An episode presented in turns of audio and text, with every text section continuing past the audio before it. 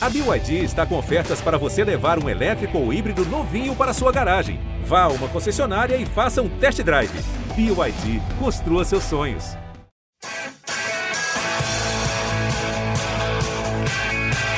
Rolou para Cafu, para Raí, pro gol! E que gol! Partiu o Rogério, pé direito na bola, passou pela barreira!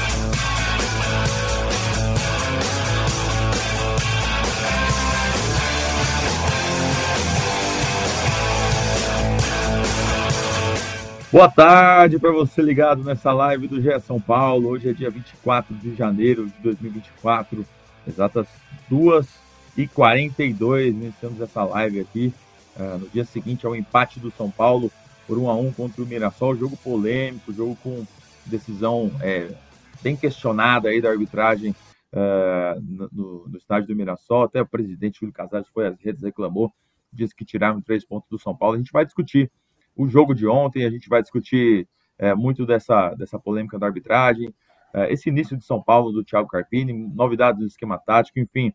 Boa tarde para você que está nessa live. E como é que é o jargão aqui? É bom dia, boa tarde, boa noite para você que está nos acompanhando aí no podcast de São Paulo e para quem está acompanhando de madrugada, é, boa sorte, não é isso que o Leandro Canoni falava? E eu não estou sozinho, não, hein? Eu estou junto com o Leonardo Lourenço, meu parceiro de setorismo, meu veterano, o cara que está me dando trote aqui no GE São Paulo todo dia. Ô, Léo, tudo bem? Boa tarde. Estou também com o Caio Domingues, nosso voz da torcida, parceirão. E nos bastidores estamos falando de bastante coisa aí de São Paulo. Tá agitado esse dia, né, amigos? Tava falando que a nossa conversa nos bastidores é que ela é proibida, cara, para menores. Então vamos manter assim até que a apuração esteja completa. Mas tudo bem, Braga? Como é que tá, cara? Curtiu o jogo ontem?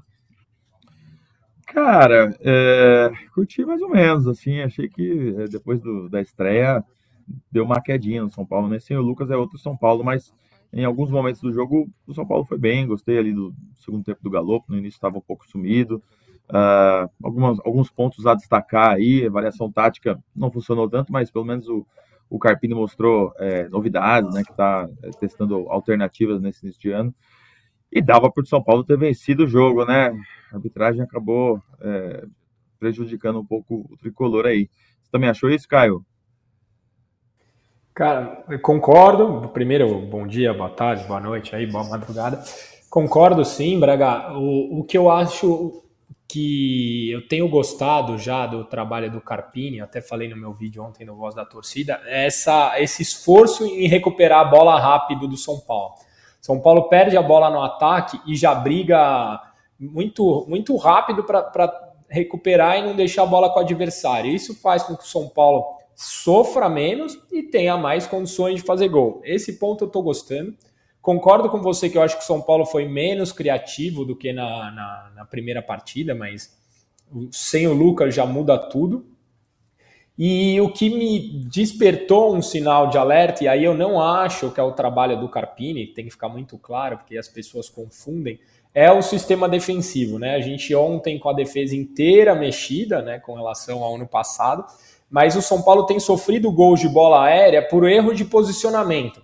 Então a gente tem que ajustar um pouco esse, esse sistema defensivo. É um ponto de atenção para a próxima semana, né? Principalmente o jogo contra o Palmeiras, que é um time muito forte na bola parada, é um time que decide jogos assim.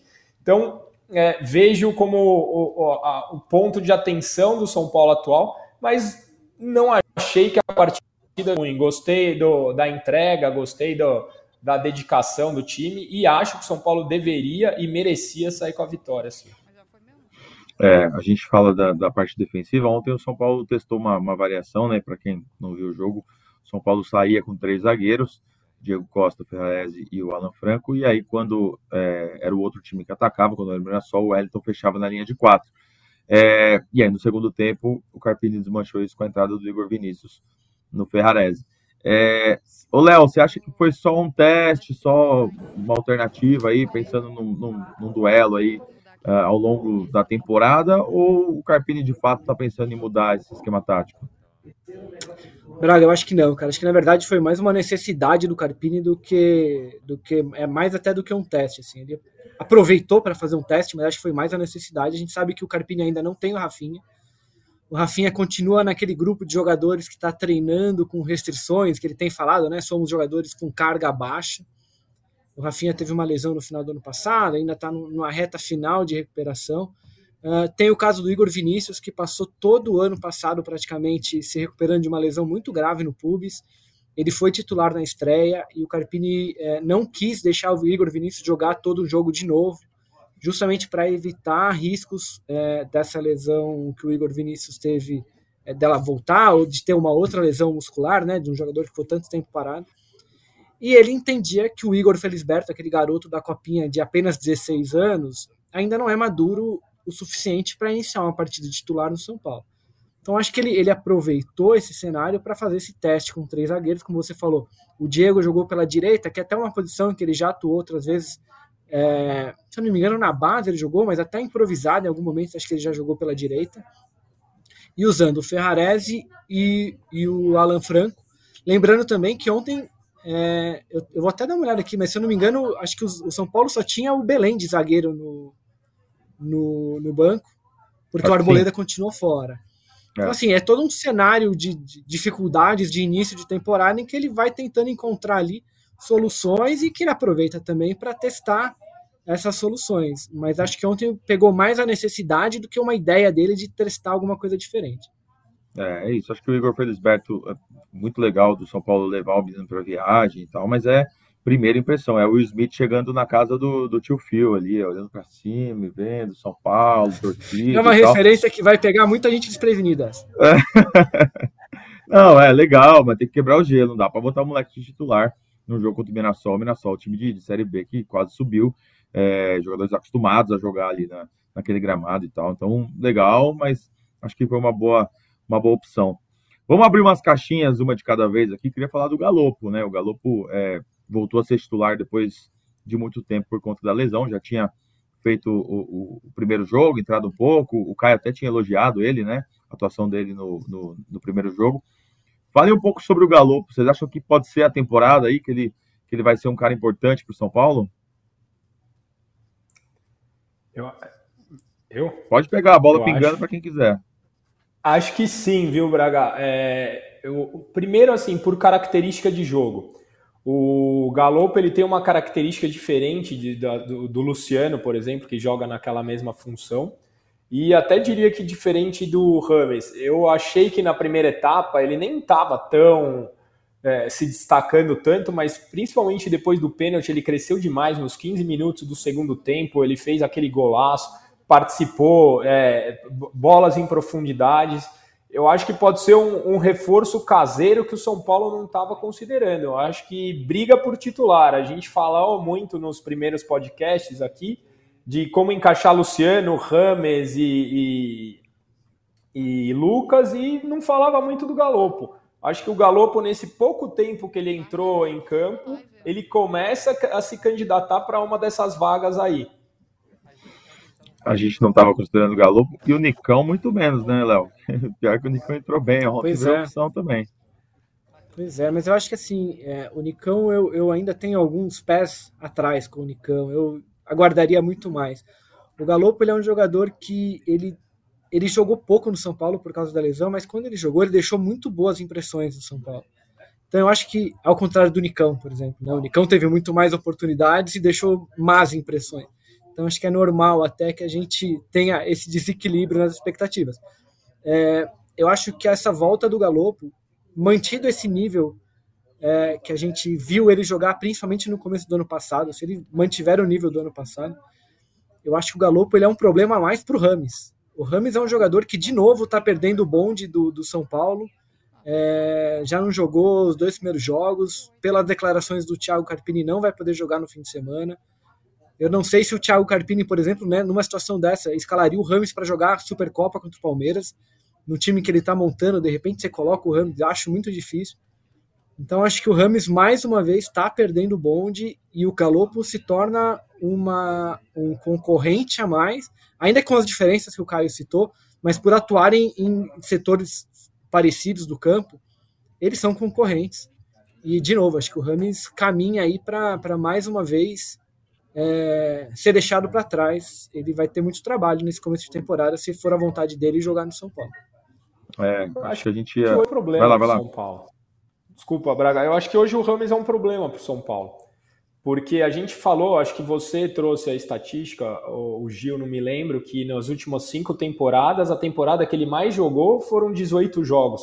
São Paulo tende a jogar 70 jogos na temporada. Você vê o Galopo jogando bem, você vê o Luciano jogando muito bem. O Luciano tem feito um ótimo começo de temporada. Tem o Lucas.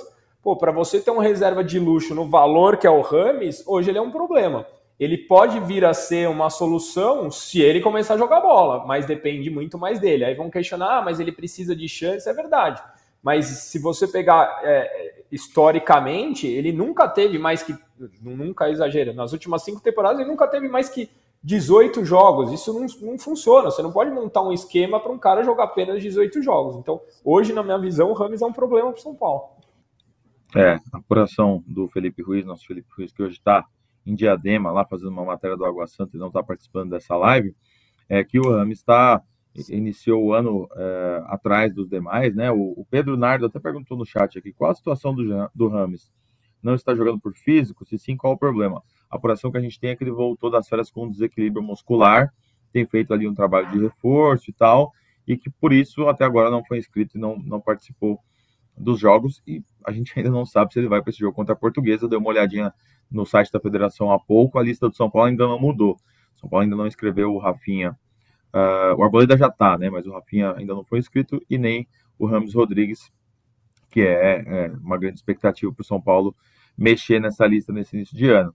É, e se ele está desmotivado, se ele está chateado, se ele quer protagonismo, ficar fora de uma Supercopa, de um jogo desse tamanho, não vai ajudar muito o Ramos também, não, né? Nessa parte emocional, o Léo. Ele, que, ele reclamou né, de não ter jogado a final da Copa do Brasil no ano passado. O Rafinha contou, o Rafinha caguetou ele aqui outro dia que ele teve no Boleiragem.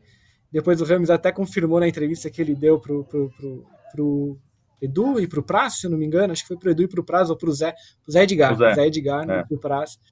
Depois ele até confirmou a história. É, o Rames, assim, aquela entrevista que ele dá pro Gé, acho que ela é muito. Ela, ela torna as coisas bem mais claras. Assim. A impressão que eu tenho é de que o Rames ele chega ao Brasil com a expectativa de que ele se tornaria titular do time de São Paulo com alguma facilidade, é, que ele não teria muita dificuldade para isso. Mas ele chegou no momento que o São Paulo estava muito bem no ano, com um time que o Dorival tinha montado, e ele não conseguiu entrar. O Dorival, o Dorival não, não mudaria todo o, o esquema dele para encaixar um jogador com esse histórico recente do Rames. E ele, a, a, entrevista que ele dá para a gente no final do ano, eu, eu, percebi que também há uma certa pressão dele nesse sentido, de que, olha, vocês precisam entender, eu tô aqui, eu sou um jogador com história, eu quero jogar tal. Então, eu acho que o Caio tem razão. Assim, hoje o, o Rames é um jogador que tende a criar mais problemas do que soluções no São Paulo. Eu, sinceramente, não vejo. Porque a gente cita assim, tem a gente citou o Galopo, a gente no ano passado citava muito o Luciano, possibilidade dos dois jogarem juntos. É, o Dorival era uma possibilidade que o Dorival praticamente descartava, ele não falava abertamente sobre isso, mas ah, as escalações dele deixavam isso claro. E o Luciano hoje, além de ser um jogador importante para o São Paulo, tecnicamente, é, talvez ele rivalize só com o Caleri pela idolatria da torcida. Então o Luciano vai ter que jogar muito mal para que uma troca do Luciano não gere um desconforto nas arquibancadas também. Então tudo isso tem que ser pesado. Acho que o, acho que o Ramos está muito longe do, do que se esperava, tecnicamente, e o cenário para ele é bastante desfavorável. Ô, Léo, olha para trás aí, de você. Número 19 aí, ó. Vai mudar. Não é, não é mais. Não é mais, vai ser 55 é, e dessa forma o Ramos vai mudar a sua história dentro do São Paulo, hein?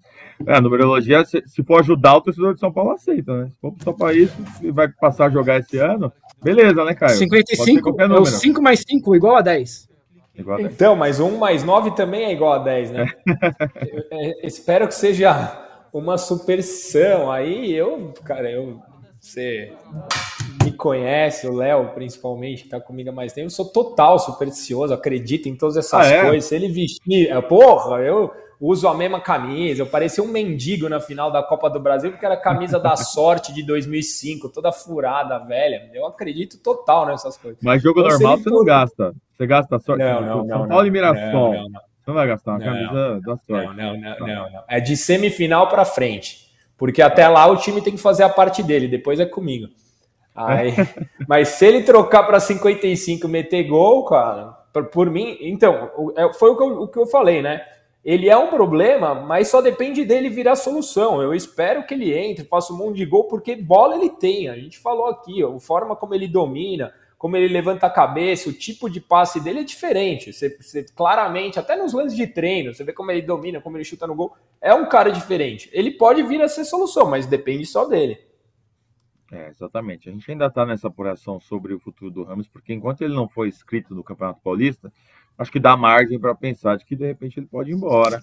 É, a imprensa da Colômbia já começou a falar de possibilidades dele na Turquia e tal. Ninguém confirma por aqui. O São Paulo disse que não chegou nada para o clube, mas a gente está de olho para ver se o Rames de fato vai ser um jogador de São Paulo nessa temporada ou se ele vai pegar o bonde aí, vai embora e, e vai para outro lugar. Uh, ainda queria falar um pouco sobre a parte da torcida e o Galopo, o Caio, porque o Galopo deu uma entrevista ontem depois do jogo e, e, deu uma frase interessante, né? De que não é o Galopo, não é o Luciano, não é o Ramos, é o São Paulo.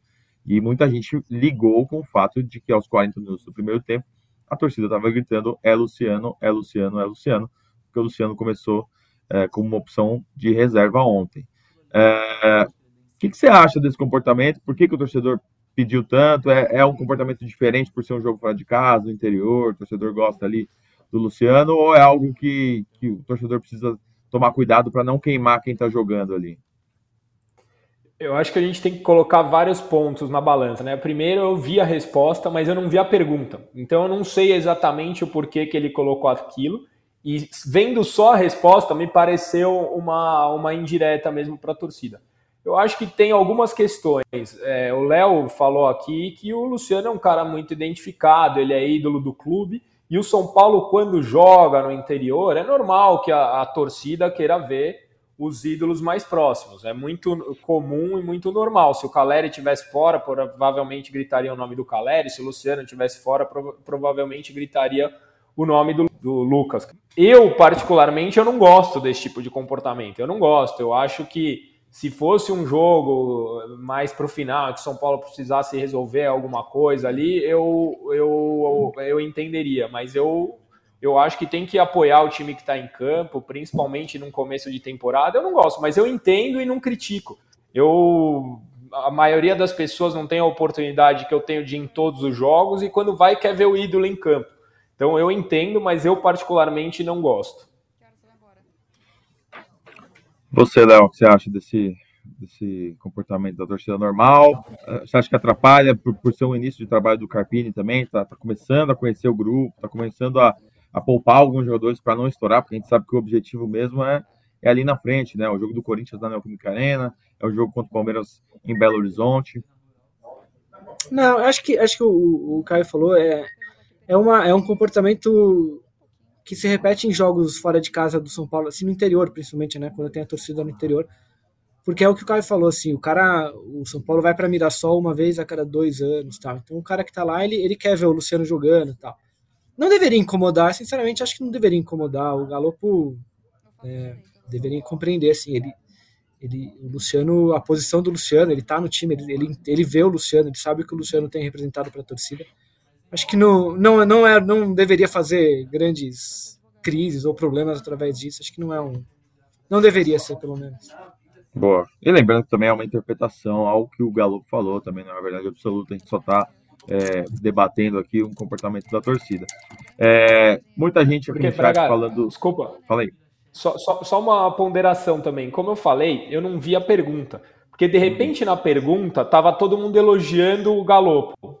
E ele fala: não, não, sou, não é o Galopo, não é o Luciano, não é o Rames. Então pode ter outra conotação, como ele se colocando como um jogador de grupo. Por isso que eu acho que a pergunta é fundamental para a gente entender qual foi o tipo de, de, de, tom que ele deu, porque ele pode ter se colocado como um cara, ó, eu, eu sou mais um aqui, eu estou correndo pelo São Paulo e o São Paulo é maior do que, a, do que eu mesmo, entendeu?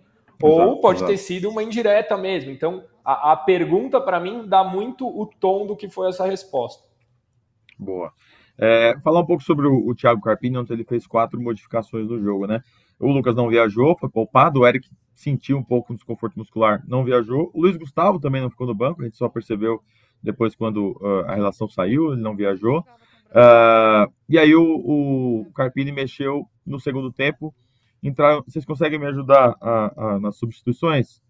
É, entraram Nicão, Igor Vinícius e. Juan. Não. Eu vou ler para você aqui. Tá, sai Ferrarese, entra Igor Vinícius. Sai Sim. Rato, entra Nicão. Rato. Sai Galopo, entra Luciano. Sai Ferreira, entra Juan. É isso, né? Sai Ferreira, entra Juan. Foram quatro modificações. É. É, gostaram das substituições? Acharam que faltou alguém? O Bobadilha ainda não estreou, né? Pelo São Paulo. É, esse início de trabalho do, do Carpini com as peças aí, vocês acham que está natural, normal, dando tempo para os jogadores? Qual a avaliação? Eu, eu, acho que o Carpini ele tem trabalhado com, com as possibilidades, assim, que nem eu falei assim, ele, ele tirou o Igor Vinícius, mas no segundo tempo ele entendeu que tinha que colocar um lateral ali, não tinha o que fazer. É, quando o jogo deu uma apertada, até também para trazer a torcida junto, acho que foi a vez de entrar o Luciano. Então acho que ele, ele tá mexendo o Ferreira, um jogador também que, que acabou de chegar, jogou pouco na primeira, na primeira rodada. Ele testou um pouco o Juan também. Acho que ele está reconhecendo e conhecendo os jogadores que ele tem ainda. Não acho que ele esteja fazendo ainda, tenha, esteja tramando grandes ideias ali, é algo muito muito mais concreto. Acho que é mais ele conhecendo, vendo os jogadores. A gente tem que lembrar que o, o Carpini está no São Paulo há 15 dias? 15 dias, é, mais ou menos, né? É. é muito pouco. O São Paulo foi muito prejudicado né, por essa troca de treinadores que não se esperava. Então acho que ele está tendo calma, está tendo paciência para conhecer. Acho que eu, eu estranhei acho que o Bobadilha, imaginei que ele fosse jogar ontem até nessa nessa nesse cenário de, de conhecer jogadores e tal, mas mas não foi o caso ainda. É, ele manteve o meio campo com Alisson e Pablo Maia. Vai lá, Caio. Então, eu acho que o, o Carpini está certo em fazer o teste e eu não estou cravando o fim de ninguém aqui, muito pelo contrário. Eu acho que o Juan pode ser um jogador útil. Eu acho que ele entrou ontem fora da posição, ele fez um papel que não é o que normalmente ele faz, um pouco mais aberto pelo lado. Mas é, vai ficando cada vez mais claro, não só pela temporada passada, como pelos minutos que ele tem tido em campo, que a responsabilidade de ser o reserva imediato do Caleri é muito pesada para o Juan. Hoje o São Paulo tem um, elenco quase homogêneo em todas as posições. Você a gente falou de tirar o Lucas, colocar o Luciano, colocar o Galopo, colocar a Bobadilha no lugar do, do Pablo. É um elenco muito homogêneo em todas as posições, até no sistema defensivo, tirando Arboleda e, e, e Beraldo, você trocar Alan Franco por Ferrarese, por Diego Costa, são todos Só muito lateral, né? parecidos. Né? Em... Só lateral esquerda, é, né? Que acabou ficando prejudicado. Lateral esquerda e o camisa 9. Para é. mim, assim, o, o Juan é, é, o. Não quero o Juan fora de São Paulo, muito pelo contrário, é, é joia da nossa base, valorizo, mas eu acho que ainda é muita responsabilidade ele ser o reserva do Caleri. Então eu vejo uma oportunidade aí que o São Paulo vai ter que achar no mercado, assim como o lateral porque o Juan, eu acho que terá dificuldade para corresponder com toda essa responsabilidade. Mas é, a questão é que não deveria ser o Juan, né? É, esse jogador. É claro. O próprio São Paulo, o São Paulo já declarou é, publicamente mais de uma vez o Belmonte, o Casares, a, a, a intenção que São Paulo tinha e tem de contratar um centroavante para ser o reserva do Caleri. É, tentou o Pedro Raul recentemente, Pedro Raul que agora parece que está negociando com o Corinthians mas é, não conseguiu assim. Então o São Paulo, o São Paulo tem noção dessa desse buraco no elenco. É, eu não sei se agora, imagino que eles estejam priorizando até outros setores por necessidade, como a lateral esquerda, que acho que é uma é um é outra foi uma saída surpresa do Caio Paulista, ninguém estava imaginando, então é, o planejamento não incluía um lateral esquerdo e agora acho que é mais importante até.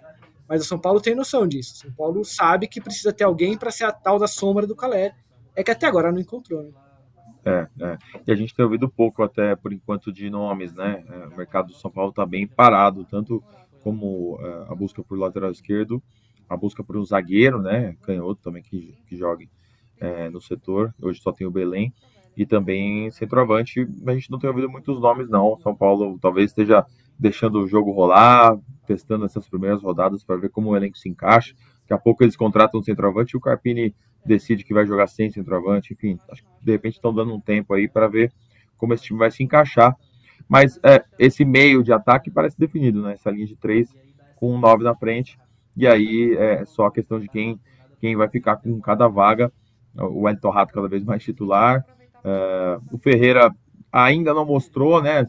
Ó, óbvio, a amostra é muito pequena, dois jogos, mas acho que o Ferreira ainda vai se desenvolver, ainda vai encaixar, ainda vai incomodar nessa briga por posições. E o São Paulo, uh, aos poucos, vai se encaixando. Ô, Léo, para o jogo contra a Portuguesa, Antes de falar do jogo contra o português, eu quero falar sobre um, um outro jogador para a gente fechar esse primeiro. Achei que você ia falar sobre Top Term. Top Term. É... Patrocina mais. É... O Wellington. Queria falar do Wellington. É um jogo bom, né? Um jogo interessante do Wellington, que tem aí essa missão de ser o titular depois da saída do Caio Paulista. É, vocês estão apostando que ele vai dar conta do recado, que vai ser o cara mesmo da posição? Qual que é a visão de vocês sobre ele, por favor? Começa, Caio. Eu, eu acho que o Wellington tá bem.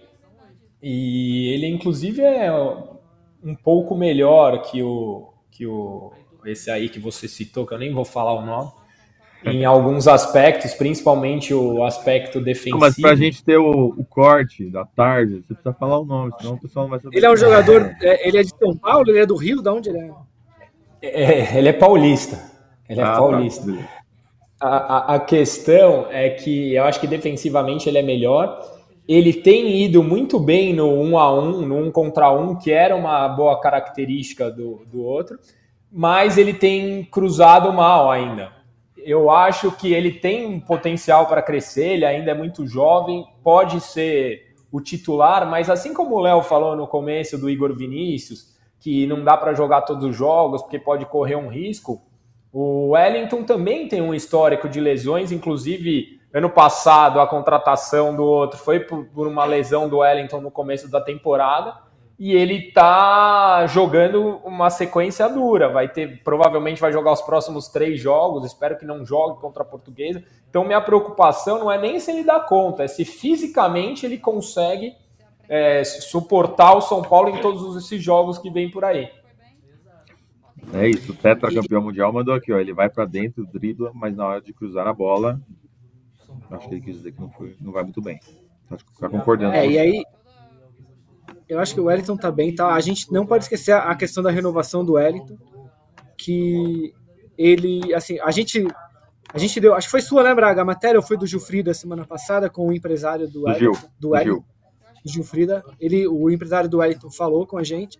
E quando você para para entender o que está escrito nas entrelinhas ali, ficou muito claro que o, o Wellington é, se sentiu desvalorizado nesse final de temporada, de ter chegado na, no começo de 2024 ainda sem um contrato renovado com o São Paulo. É, o, o, o, contrato dele só termina no, já termina no fim do ano. Então, tá muito claro ali que o empresário do Wellington e o Wellington, por consequência, não vão facilitar nas negociações de renovação com o São Paulo. Então isso não pode é, ser. O cenário é de oportunidade, né? Pro Wellington. Oportunidade. Nesse momento, exatamente. ele que tá com a Mas faca e queijo bem... na mão para subir salário, para se valorizar, e tá certo. Sim, sim. Então, tá certo, é eu acho que isso, mas isso não ele não tem direito de ficar chateado. Ele foi vendido. Ele foi vendido. Ele estava fora do São Paulo. Então, como que o São Paulo ia ah. renovar o contrato de um cara que saiu? Ele saiu, ele chegou a viajar para a Rússia. Então, assim, não faz, é, não faz sentido renovar. Eu acho que o São Paulo, nesse caso, não está errado. Ele não tem direito é, é que de depois, ficar bravo. Ele depois daquilo de... foram, foram três meses em que ele não recebeu contatos da diretoria, porque a, a verdade é que assim, a, o que a gente ouve é que a diretoria entendia que uh, os russos voltariam agora em janeiro para comprar o Wellington, e o São Paulo é, não se oporia a uma venda do Wellington. Então começa por aí, porque eles contavam com a permanência do Caio Paulista e falaram isso publicamente sim, sim. várias vezes, né? repetindo o padrão de, de outros presidentes de outros clubes aqui em São Paulo. Mas o. É, pois é. Mas e tem um outro problema também. É, o Campeonato Paulista só pode receber inscrições até o dia 16 de fevereiro. E o São Paulo tem quatro vagas abertas ainda. dessas quatro vagas, três, teoricamente, já tem dono, que é o Rafinha, Michel Araújo e o Ramos. Ah. O Moreira, eu acho, eu acho que o Moreira ainda entra na lista B, precisava até checar, cara. Eu, eu acho que ele entraria na lista B ainda. Quantos anos ele De tem? qualquer forma, o Moreira acho que tem 19 ou 20. 19 anos, é, talvez entre. De qualquer forma, assim, você tem três vagas garantidas e você tem uma vaga, que pode ser do Luan, se por um acaso o Carpini entender que o Luan deve ficar. É, eu não sei, teria que checar, por exemplo, o Moreira, mas pode ser do Moreira, ou para um reforço. É, que reforço seria esse? Seria um lateral? Seria o tal do centroavante? Seria o zagueiro? Não sabemos de nenhuma negociação em andamento. Então, o São Paulo vai ter que trabalhar muito bem no mercado se for buscar um reforço, porque na prática o São Paulo só tem uma vaga para usar até o fim da primeira fase do Paulista, que é no meio no final de março ali. Então tudo isso pesa também, não dá para você contratar um jogador e deixar o cara só treinando, porque o São Paulo além do Paulista só vai jogar Libertadores em abril. Só tem outro campeonato em abril. Então tem que definir qual é a prioridade, se é de contratar mesmo, ou se vai incluir o Luan na lista, por exemplo.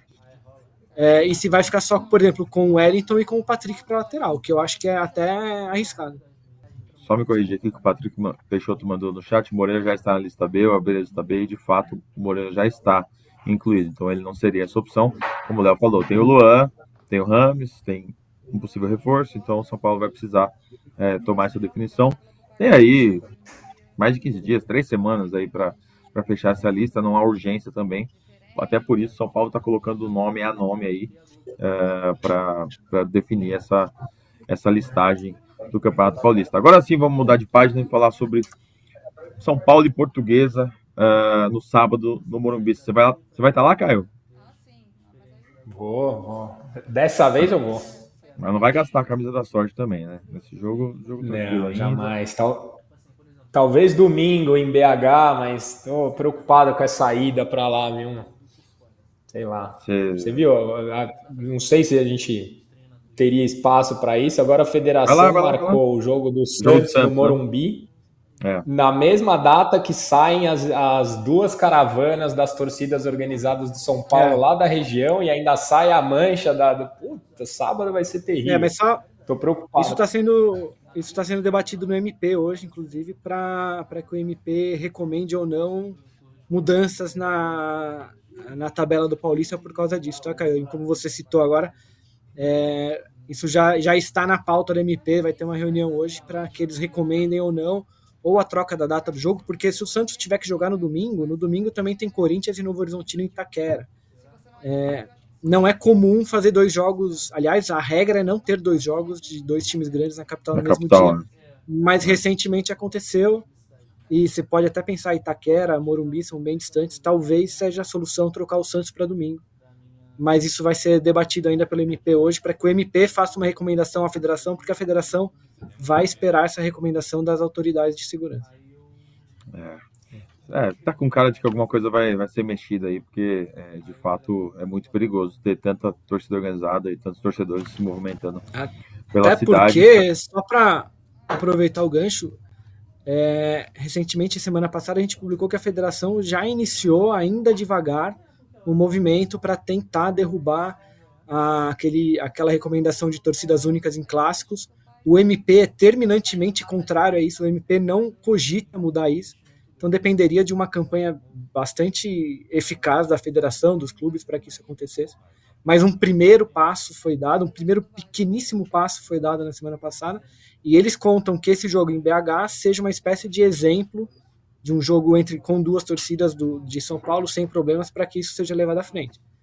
É, então, esse jogo do Santos ele se insere nesse cenário. Eu imagino que isso esteja, esteja sendo tratado com, com muito cuidado. É, eu acho que volta de, de, torcida em clássico é fantasia e estão vendendo um, um sonho para os torcedores que não vai mais acontecer. É muito mais fácil para a segurança pública uma só torcida no estádio, não tem histórico mais de, de violência em dia de clássico. Eu duvido muito que isso volte atrás, não acredito, mas enfim.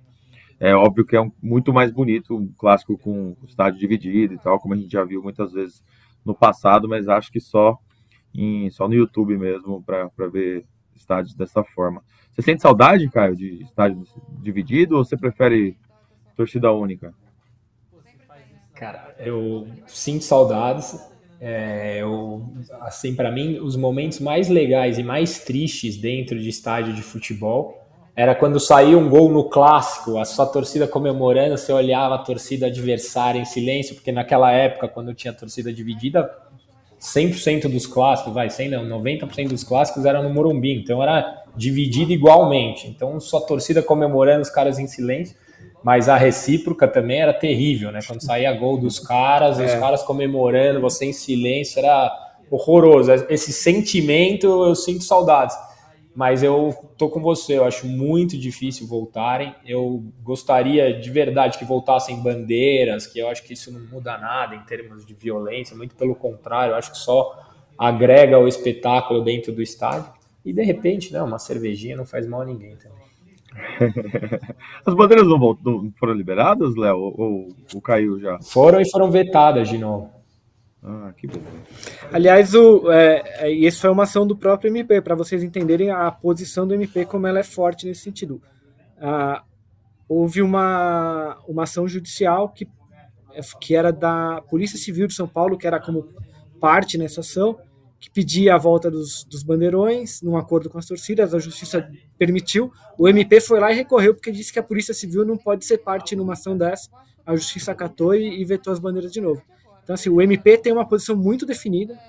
É, é, o MP quem faz a recomendação todos os anos de que esses jogos, não só entre os quatro grandes, mas também os que envolvam Guarani e Ponte Preta aqui em São Paulo, tem que ser jogos de torcida única. Isso é renovado todos os anos e todos os anos é acatado pela Federação Paulista sem discussão. É, é eu também acho, acho muito difícil que mude algo, pelo menos um, num período mais ou menos curto. Acho que isso para que isso mude, acho que vamos precisar de muitos e muitos anos ainda, se for o caso. É, a portuguesa também, né? Nesse jogo São Paulo e Portuguesa é torcida única. A recomendação acho do MP, acho que não cita a portuguesa. Não, não cita a portuguesa. portuguesa? Não, o Guarani e Ponte Preta, sim. Guarani e Ponte Preta, sim. Inclusive Corinthians e Ponte Preta, São Paulo e Guarani, por exemplo, é, é. tem que ser jogos com torcida única, não só entre Guarani e Ponte Preta. Muito bom. Então vamos falar desse é, São Paulo e Portuguesa, é, um jogo colocado antes de dois clássicos enormes, Corinthians e, e São Paulo, e depois é, São Paulo e Palmeiras pela Supercopa. Como esse jogo deve ser tratado pelo Carpini, meus amigos? É um jogo para jogar com reserva, é um jogo para tirar o pé de todo mundo e na próxima semana usar o o melhor São Paulo duas vezes seguidas. Qual a estratégia vocês acham que o treinador precisa ter para não perder ninguém para esses dois duelos da próxima semana? Começando por você, Caio. Cara, eu acho que quem tem que escalar o São Paulo é fisio, fisiologia, departamento médico, a, a, todo mundo menos o Carpini. O que vai dizer os jogadores que estão desgastados, por exemplo, acabei de citar o caso do Wellington aqui, é o único que a gente tem. Eu não colocaria o Wellington nessa partida de jeito nenhum, porque ele vai ter que jogar os dois próximos jogos. É, o Diego Costa também, que tem jogado bastante, a gente não sabe se o Arboleda volta ou não volta. Para mim, o fator decisivo é um jogo importante, a gente trata o paulista com, com carinho, com respeito, eu quero ser campeão paulista, e isso define mando de campo lá na frente. Uma final em casa ou fora faz muita diferença. Quando São Paulo jogou a final em casa foi campeão, quando jogou fora perdeu. Então eu gostaria de ter uma final em casa, eu acho que São Paulo tem que jogar com a força máxima possível, considerando jogadores que estão desgastados ou não, porque os jogos que valem mais são os jogos seguintes, né? Apesar dos três pontos da Portuguesa e do Corinthians serem os mesmos, moralmente antes de uma final é importante você tentar ganhar um clássico fora de casa.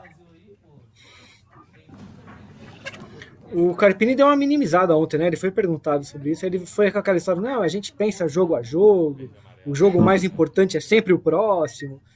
Mas ninguém esconde que o, tá todo mundo de olho ali no Palmeiras daqui 15 dias, 10 dias, né? O, mas ele falou, por exemplo, que ele, ele disse que o Lucas estará à disposição para o jogo de sábado e ele não quis cravar que Rames e, e Rafinha nem o Arboleda seriam escalados para sábado.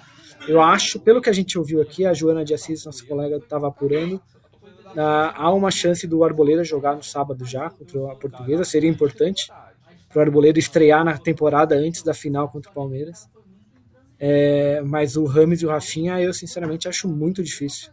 Pelo que a gente tem ouvido, o São Paulo tem dado poucas informações sobre o caso do Rames, principalmente. Mas me parece muito difícil que eles tenham condição de jogo. São Paulo hoje está de folga, os jogadores ganharam um descanso depois da viagem é, desgastante aí para São José do Rio Preto.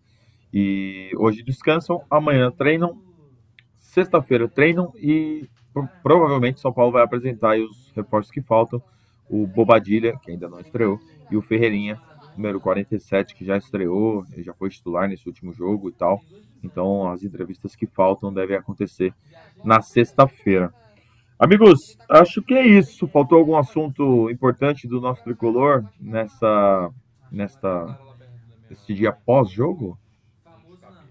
Querem falar de arbitragem, Caio? Porque aí eu vou ter que botar pino em tudo que você falar, vai ser difícil, cara.